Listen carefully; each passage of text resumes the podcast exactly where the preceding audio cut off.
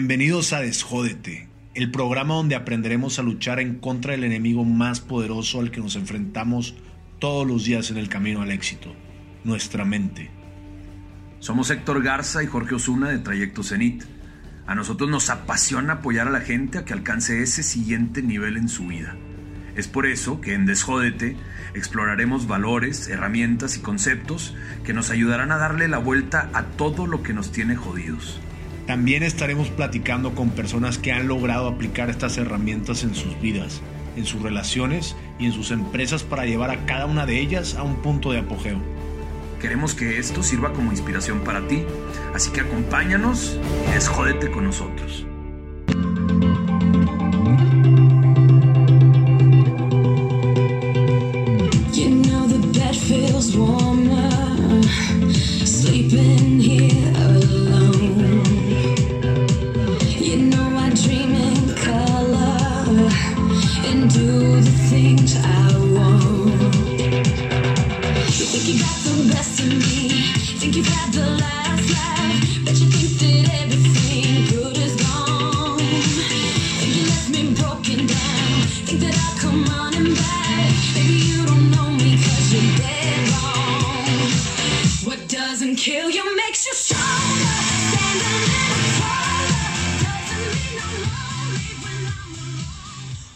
Hola, ¿qué tal? Bienvenidos a Desjódete. Mi nombre es Héctor Garza, mi compañero.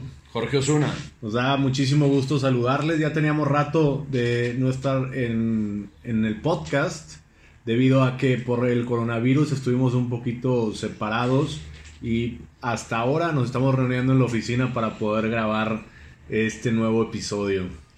Así es, pero ahora sí estamos muy contentos de estar de regreso con ustedes y de ahora acompañarlos en todo lo que, lo que sigue, este, que creo que abordándolo desde el punto de vista de desjódete, lo que sigue son maravillosas oportunidades para crecer, para reinventarnos, rediseñarnos y seguir para adelante muchísimo más, como dice la canción, fuertes de lo que eh, éramos antes. ¿Cómo has estado en estos días de encierro, Jorge? ¿Cu- ¿Cuál, cuál ha sido tu experiencia? ¿En qué ha cambiado? ¿En qué has cambiado eh, desde que empezó hasta el día de hoy? Ya van tres meses.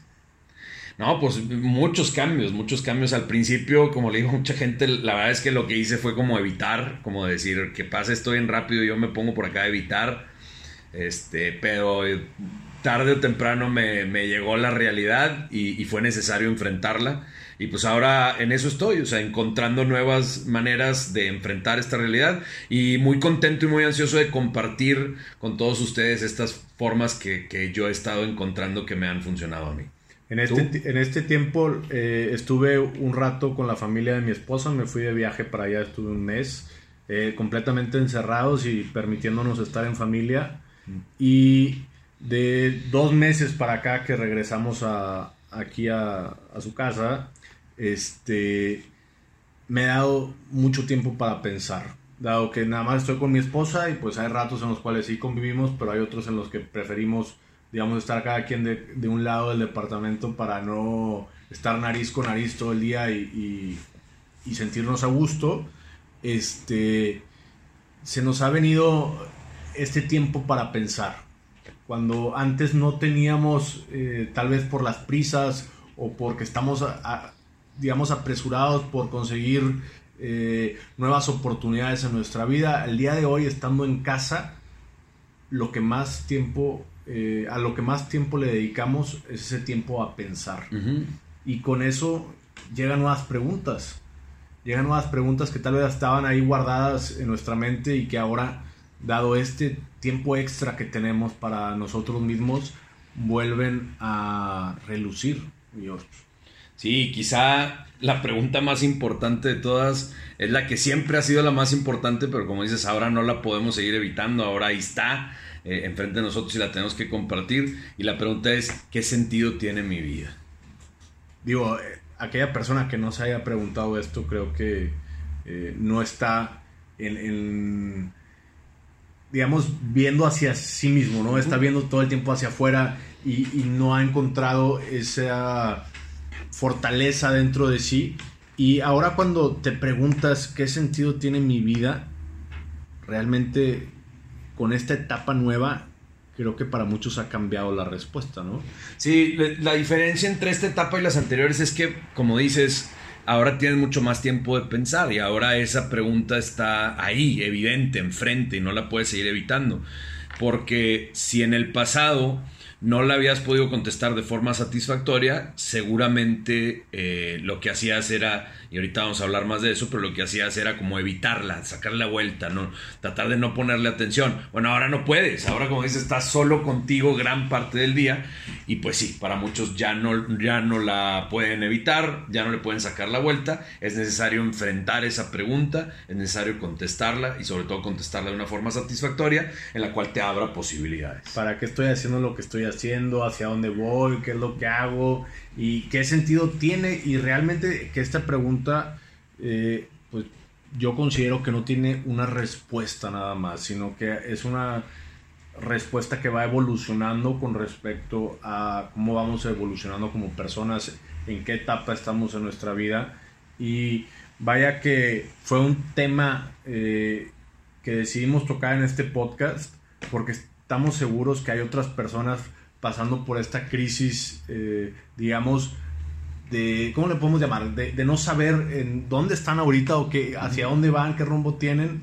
Y sería bueno abordar eh, una buena forma de contestar esta pregunta o al menos saber de dónde vienen Exacto. estas respuestas, ¿no? Sí, eso que dices al- eh, aquí al último es que considero yo lo más importante porque si le picaste a este podcast porque te gustó el título que dice qué sentido tiene mi vida y lo que estás esperando es que ahora Héctor y yo contestemos esta pregunta por ti, no va a suceder, lamento decírtelo. Lo que sí vamos a hacer es eh, junto contigo analizar de dónde ha venido la respuesta que tú le has venido dando a esta pregunta a lo largo de tu vida. Y al entender de dónde ha venido y de dónde necesita venir ahora, entonces ahora eh, va a ser necesario que no esperes a que alguien como Héctor o yo o alguien más la conteste por ti, sino que eh, lo que estamos buscando es darte una herramienta para que tú logres contestar esa pregunta, para que, como dice Héctor, la respuesta puede cambiar o puede variar. Lo importante ahora es que tengas claro de dónde viene esa respuesta.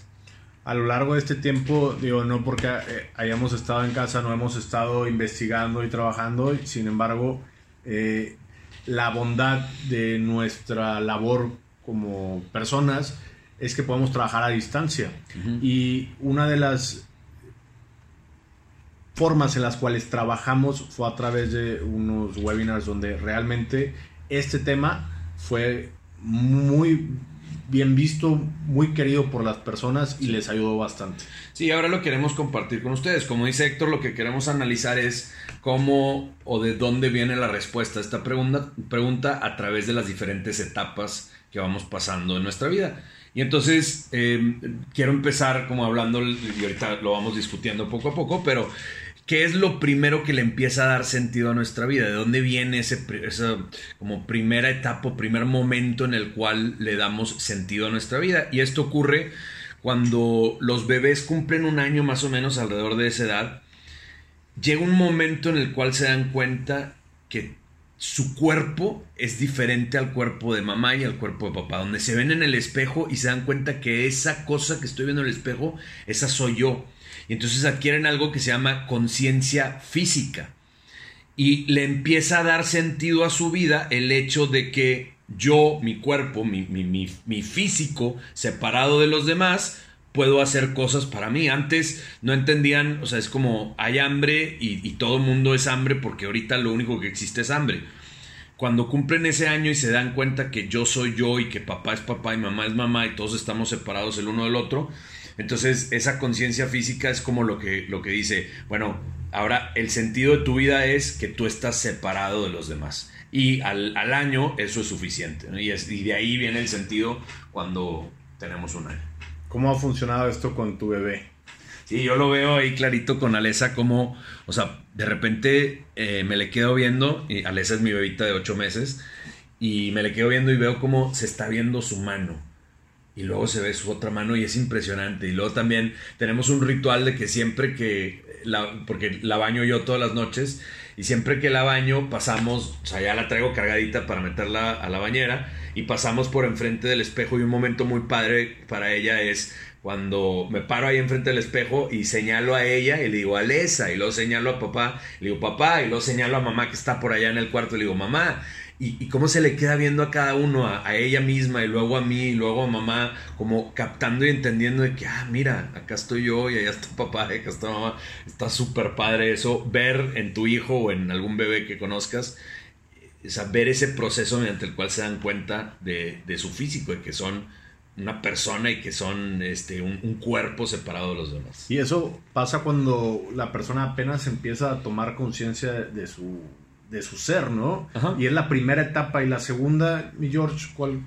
La segunda que- ocurre un año después, Sí, sí. a los dos años, y se llama conciencia emocional. Y es cuando el bebé no solo se da cuenta de que tengo un cuerpo y mi cuerpo es separado de los cuerpos de los demás, sino también se empieza a dar cuenta que tiene emociones. Y que esas emociones están separadas de los demás. Y no solo eso, sino que puede utilizar esas emociones para obtener lo que quiera. Y es cuando el bebé se da cuenta que cuando llora, los papás le ponen atención y se acercan a ver qué le pasa. Y entonces, por eso le llaman en inglés los terrible twos, los terribles dos, que es cuando aprenden que tienen emociones, que mis emociones no son las mismas que los demás y que estas emociones, cuando yo muestro una emoción, hay consecuencias y muchas veces, muchas veces la consecuencia es llamar la atención. Entonces, eso es ahora lo que le da sentido a la vida de ese bebé, es expresar mis emociones, e ir conociendo mis emociones, eh, e ir utilizando mis emociones para generar algún resultado, ya sea, como decía ahorita, manipular o, controlar o llamar la atención o simplemente obtener lo que quiero, que es quizá en ese momento eh, comida, ¿no? O, o- o tengo sueño o qué sé yo. Y así es como a través de las emociones van creando esa respuesta al sentido que tiene mi vida ahorita es contrarrestar esta emoción o vivir más esta emoción Ajá. y demás. Y de los 3 a los 6 años viene la identidad conceptual que viene siendo el lenguaje. Cuando empiezan a hablar, a decir sus primeras frases, a decir lo que están pensando de cierta forma y sobre todo a preguntar. Sí. ¿no? a, a señalar y decir qué es eso y esto cómo funciona y todo esto cómo lo describirías o cómo lo lo, lo complementarías mi George? Sí, en- entre los 3 y los 6 años dicen que, o sea, científicos que se dedican a estudiar esto, que los seres humanos aprendemos entre 4 y 6 palabras nuevas a diario. Es un montón, es un mundo de palabras que, que vamos aprendiendo día tras día.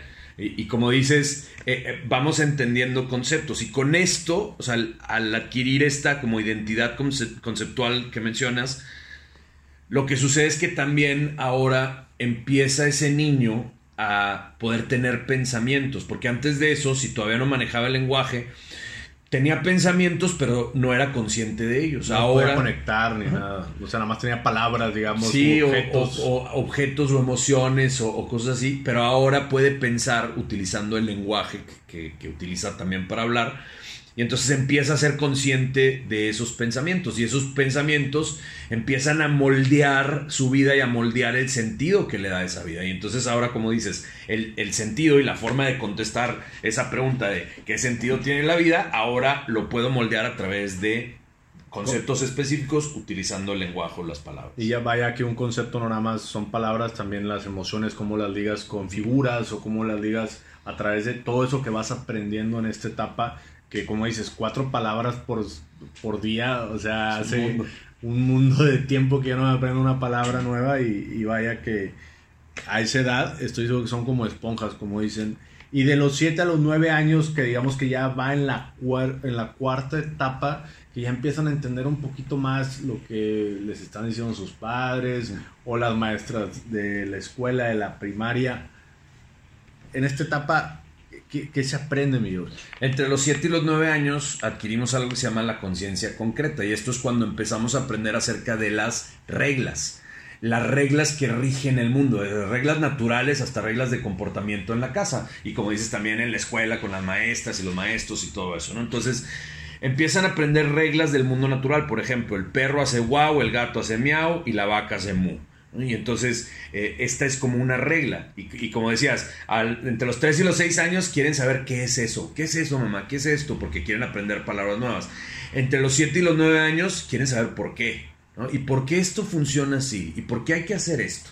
Y entonces nuestros papás nos dan em, reglas específicas de comportamiento también. Nos dicen, este, eh, debes de, eh, no debes de decir mentiras, debes de ser honesto, debes de eh, dormirte antes de las 8 de la noche. Y nos dan estas reglas que igual le dan sentido a nuestra vida. En la escuela también. Eh, tienes que no te pelees y, este, y haz tu tarea. Son como reglas específicas que le dan sentido. O sea, ¿qué sentido tiene mi vida? ¿Qué es lo que tengo que hacer al levantarme? Pues muy sencillo, seguir las reglas, pedir perdón, dar las gracias, bañarme a X hora, dormirme para tal hora, este, eh, comer bien, comer completo, eh, portarme bien y no pelearme en la escuela, etc. Y entonces ese es como el instructivo que le da sentido a mi vida. Yo me acuerdo perfecto cuando mi mamá me dejaba en casa de algún amigo, me decía, di por favor y gracias a la mamá de tal, ¿no? Sí. Siempre, siempre que me bajaba. Este, recuerdo la, también lávate los dientes en la mañana, salgan 15 minutos antes de a donde vayan. O sea, un chorro de reglitas que mi mamá y mi papá me fueron implementando desde pequeño. Y que funcionaban. O sea, Sí, tú te claro. das cuenta que cuando ibas a casa de, de esa persona y decías por favor y gracias, te decían, qué bien educado eres. Y Qué te li- volvían a invitar. Ajá, qué lindo hijo tienes y demás. Y ya llega, pues digamos, de esa siguiente etapa donde te empiezas a revelar poquito, ¿no? Donde ahora sí, a las personas que te dieron esas reglas, mamá y papá y maestros, pues haz de cuenta que yo los empecé a, a retar, ¿no? Poco a poco. Eh, digamos que antes de la adolescencia, ¿no? Porque empiezas quizá en el colegio y, y chiflándote con, con mamá, con papá, diciendo cosas que tal vez les respondes o ya empiezas a, a poner tu voz, tus conceptos, a, a retar eso, ¿no? A contestar esa pregunta de lo que hago, lo hago porque yo quiero, no tal vez porque me están diciendo que lo haga, ¿no? Claro.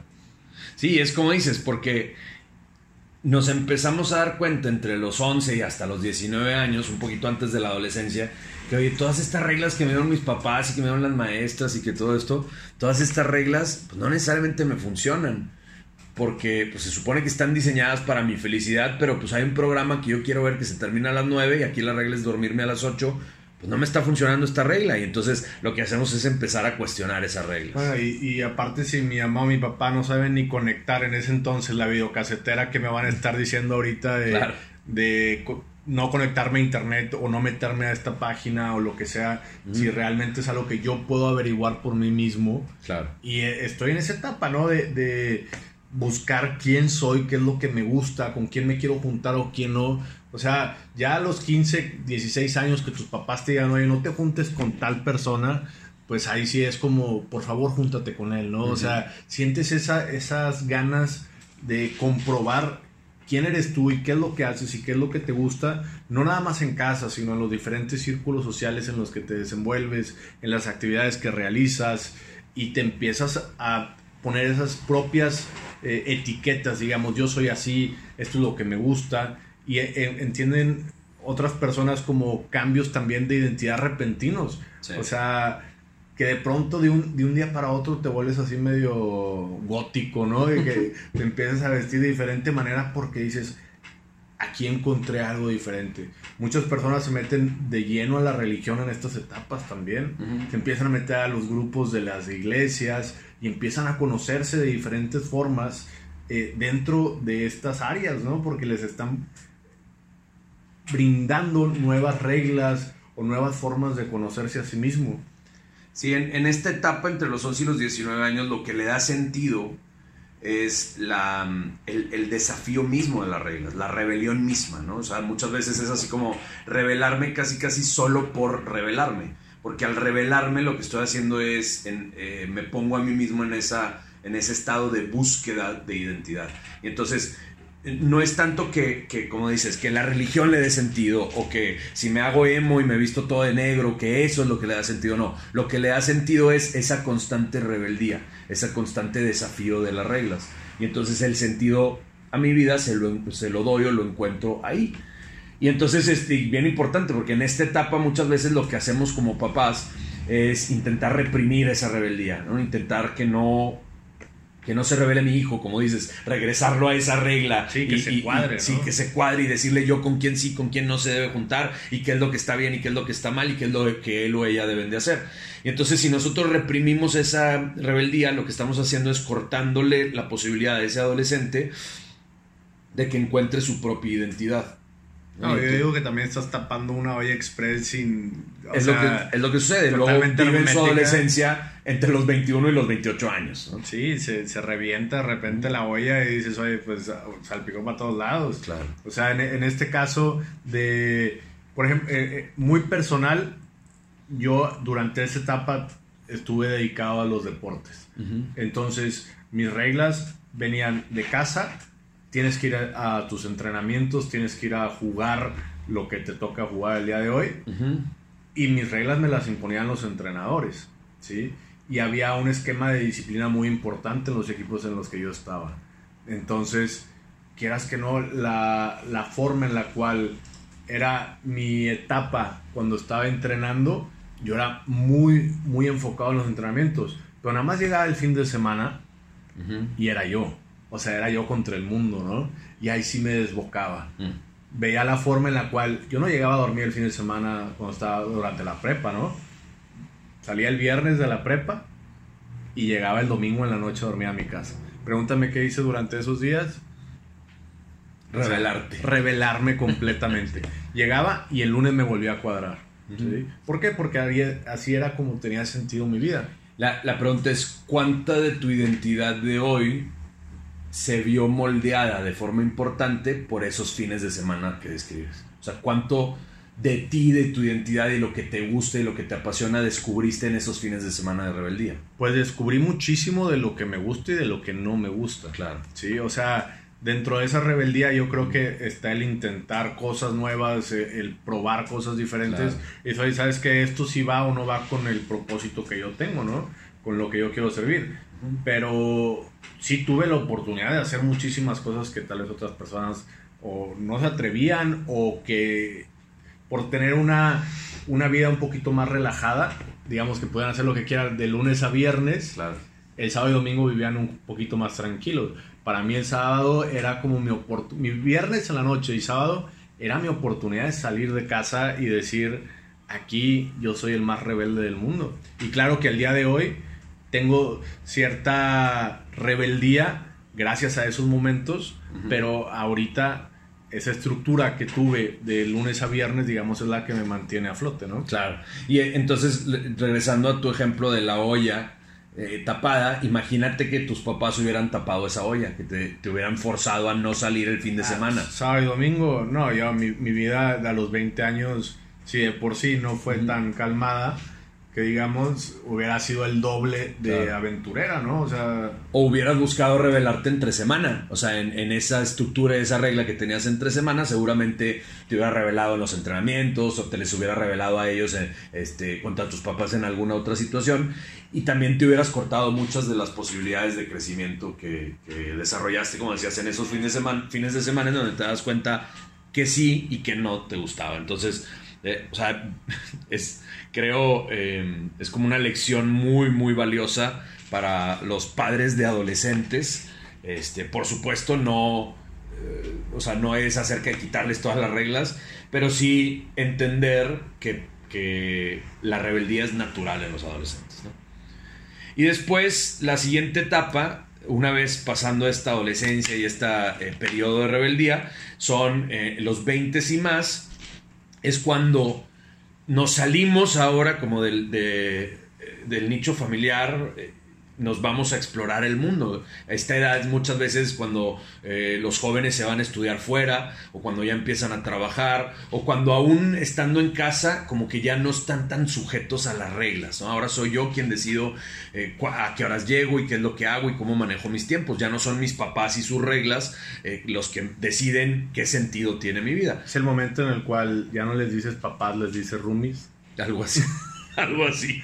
Ya no vivo con mis padres. Ahora, lo interesante de esto es que aun y cuando nos salimos de ese nicho familiar y de la casa, ya sea físicamente o por lo menos como moralmente en cuanto a las reglas de así, ahora nos damos cuenta que estamos sujetos a una cantidad importante de reglas, pero que ahora no vienen de papá y mamá, ahora vienen de la sociedad.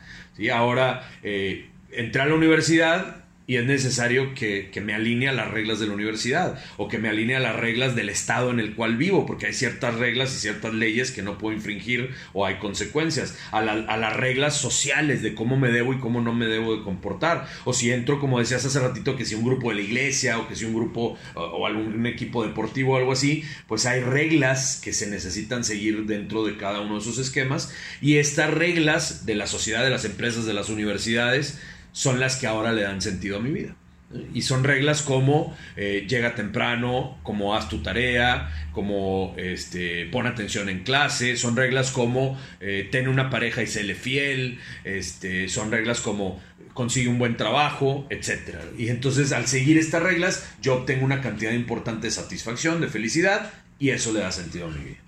¿Y qué viene después de que.? Porque ahí suena como que ya se acabó y todos somos felices. Y Hay gente que sí, hay gente que vive el resto de su vida así y se acabó y son bien felices siguiendo las reglas sociales.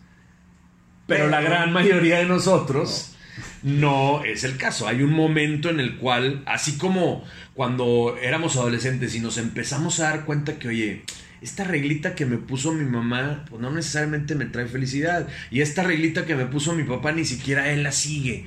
Entonces empezamos a cuestionar esas reglas. Lo mismo ocurre con estas reglas sociales. Me empiezo a dar cuenta que, oye, pues estas reglas que yo seguía al pie de la letra, porque yo me casé y conseguí un buen trabajo y tenía mi propio carro y mi propia casa, pues como quiera no tengo el nivel de satisfacción o plenitud o felicidad que estaba buscando. Yo me casé y le, fui fiel a mi esposa y como quiera me divorcié, pues qué onda. ¿no? O sea, yo tuve a mis hijos tal cual como me decía el, el playbook de la vida y resulta que uno de ellos está súper enfermo y esto me trae mucha, mucho dolor y sufrimiento hoy en día. Entonces entramos en un estado de crisis en donde las reglas que veníamos siguiendo que le daban sentido a mi vida de repente ya no me pueden traer el nivel de satisfacción o plenitud que estaba buscando. Y entonces empezamos a cuestionar esas reglas y al cuestionar ahora esas reglas sociales, esas reglas que tanto sentido le dieron a mi vida, pues ocurre algo a lo cual llamamos enfermedad de sentido, que es la pérdida de ese sentido, el ya no sé ni para qué hago las cosas, para qué voy y trabajo si como quiera me corrieron, para qué le soy fiel a mi esposa si como quiera no quiere estar conmigo, etc. Eso quizá si eres una persona que trabaja en oficina y estás sentado en tu monitor y dices, ¿qué carajos hago aquí? A eso nos referimos, a esa sensación de que no sabes qué es lo que quieres, que estás ahí enfrente y tienes todo, todos los recursos a tu disposición para tener una carrera exitosa o para salir adelante y como quiera te sientes estancado, te sientes que estás ahí sin, sin cumplir ese propósito o sin sentir esa felicidad que te explicaron de chiquito que viste en alguna película que si conseguías todo eso ibas a ser feliz, esa es una enfermedad de sentido. Exacto, y cuando ocurre eso, pues es súper difícil afrontar la vida, súper difícil contestar esta pregunta de qué sentido tiene mi vida. Y entonces lo que hacemos muchas veces como seres humanos es no contestarla. Pero como es, es muy duro no contestarla, como es, eh, o sea, es difícil, Pagas unos precios pagas terribles, precios ¿no? terribles, altísimos. Entonces decimos, no, no, no, lo que quiero hacer es como evitar contestar esa pregunta y evitar darle importancia a, a la pregunta de qué sentido tiene, tiene la vida.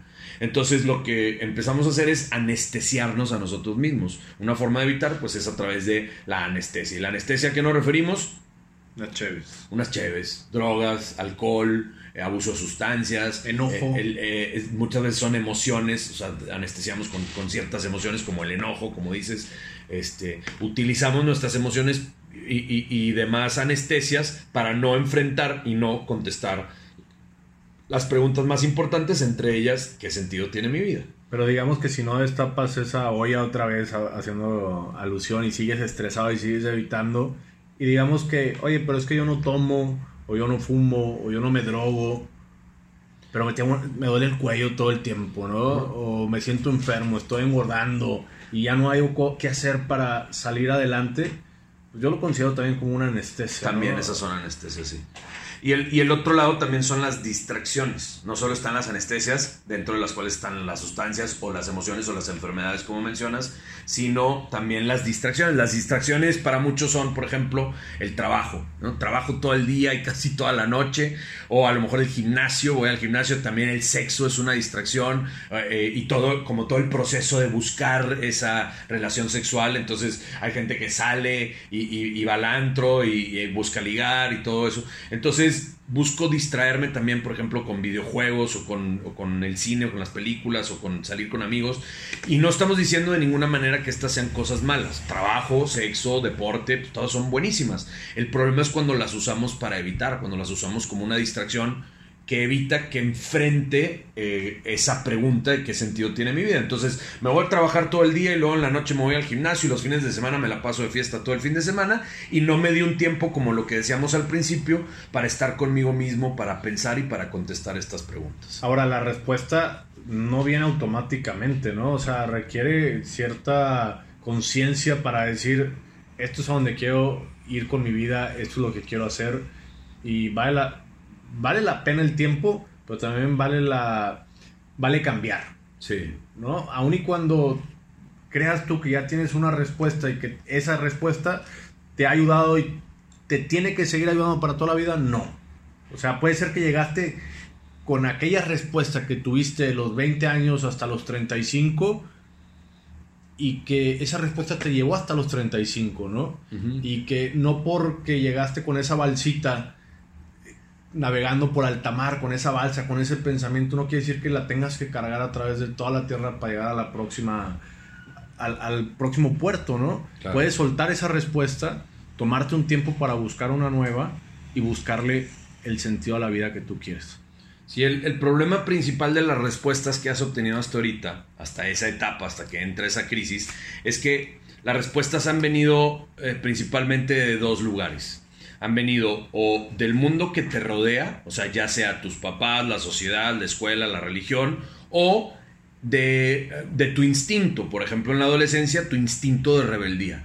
Pero ambas, tanto las respuestas que vienen de afuera como las respuestas que vienen de tu instinto, ocurren de forma automática. O sea, no necesita que tú hagas una introspección o que tú pienses acerca de esa respuesta. Ahí está la respuesta, ¿no? Y está automática. O sea, ahorita revélate, no tienes que, no tienes que ni pensarlo.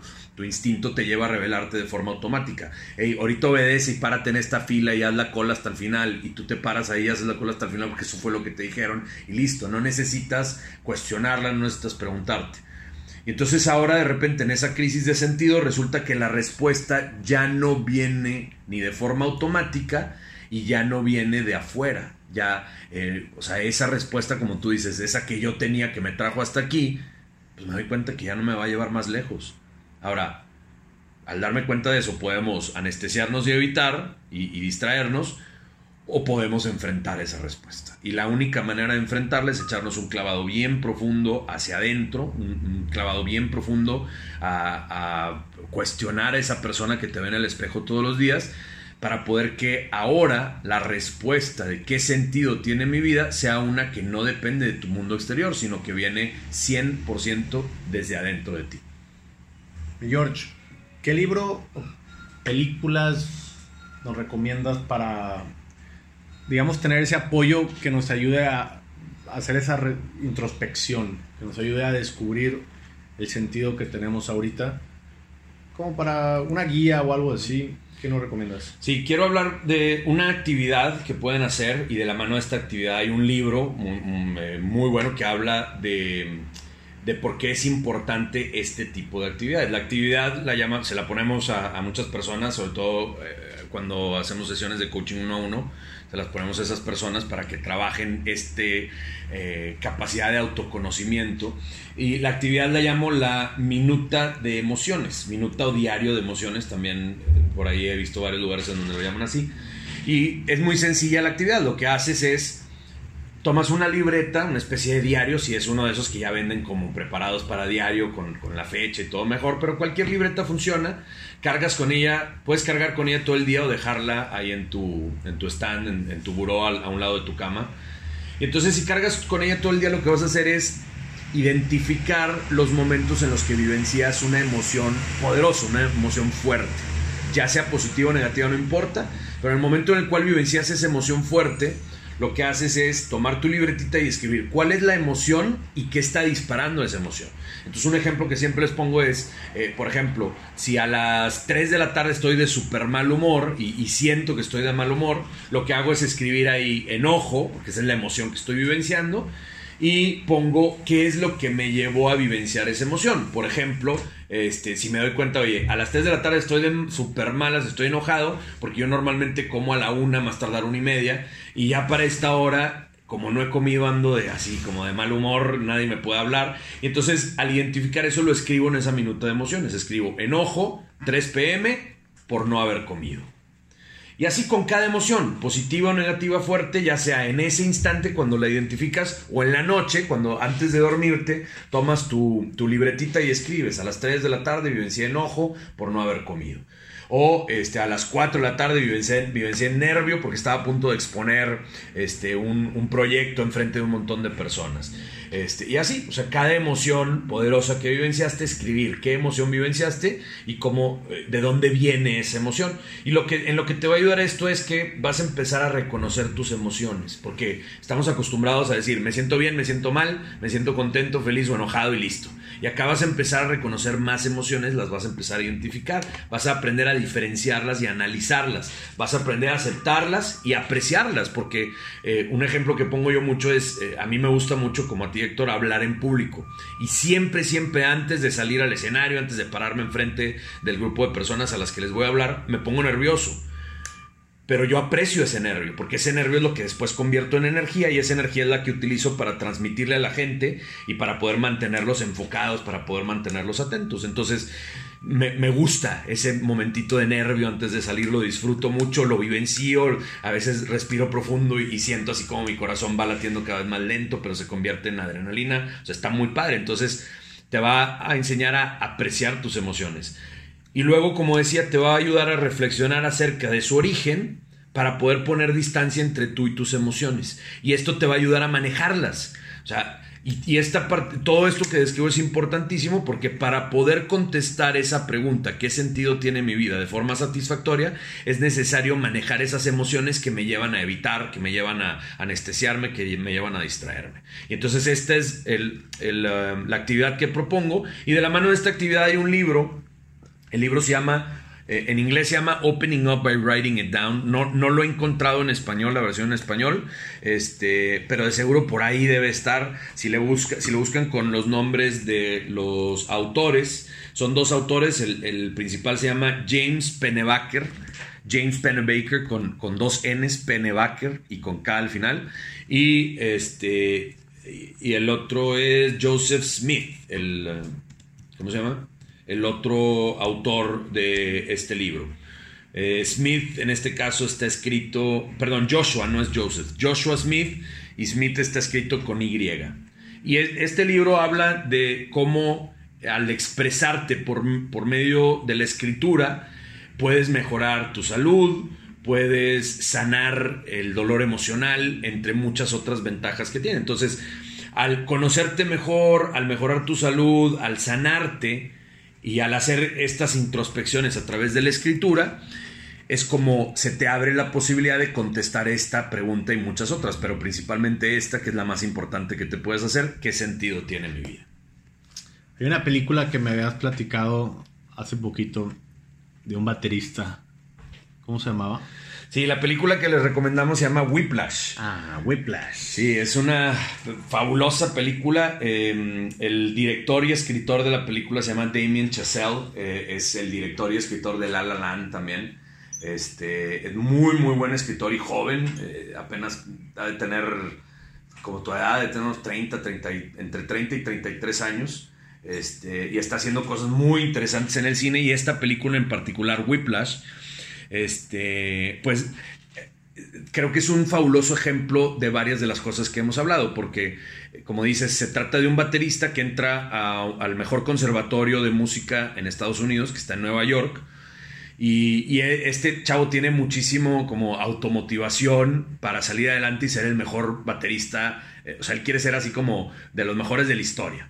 Y entonces entra como al, al, um, al grupo, la banda de la escuela, la, la, más famosa, la número uno, en la que el maestro es eh, un maestro de apellido Fletcher, interpretado por J.K. Simmons, que ganó el Oscar por, por esta película.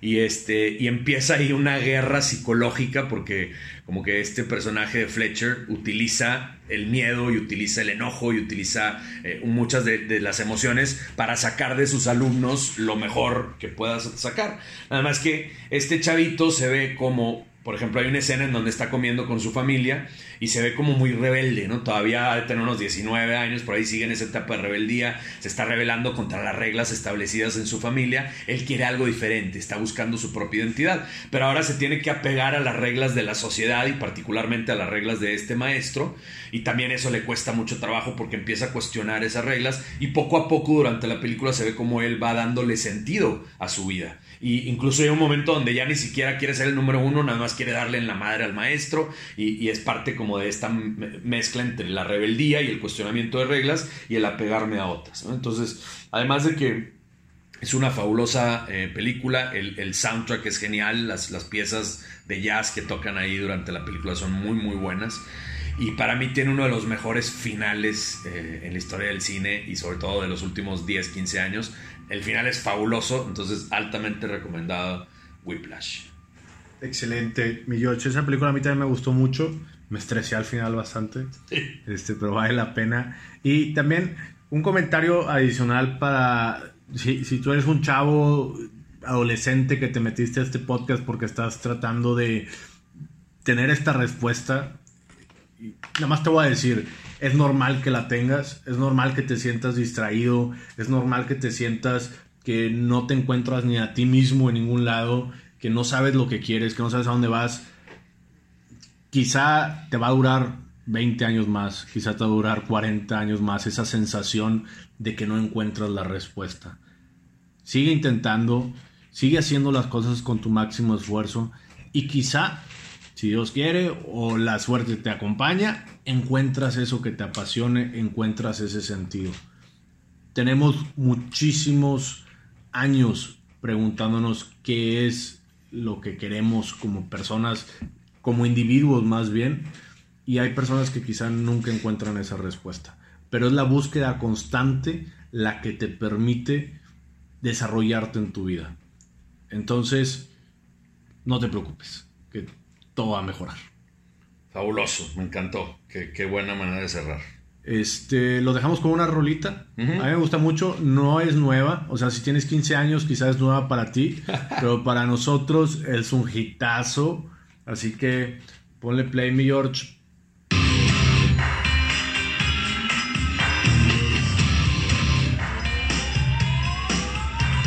This ain't a song for the broken heart.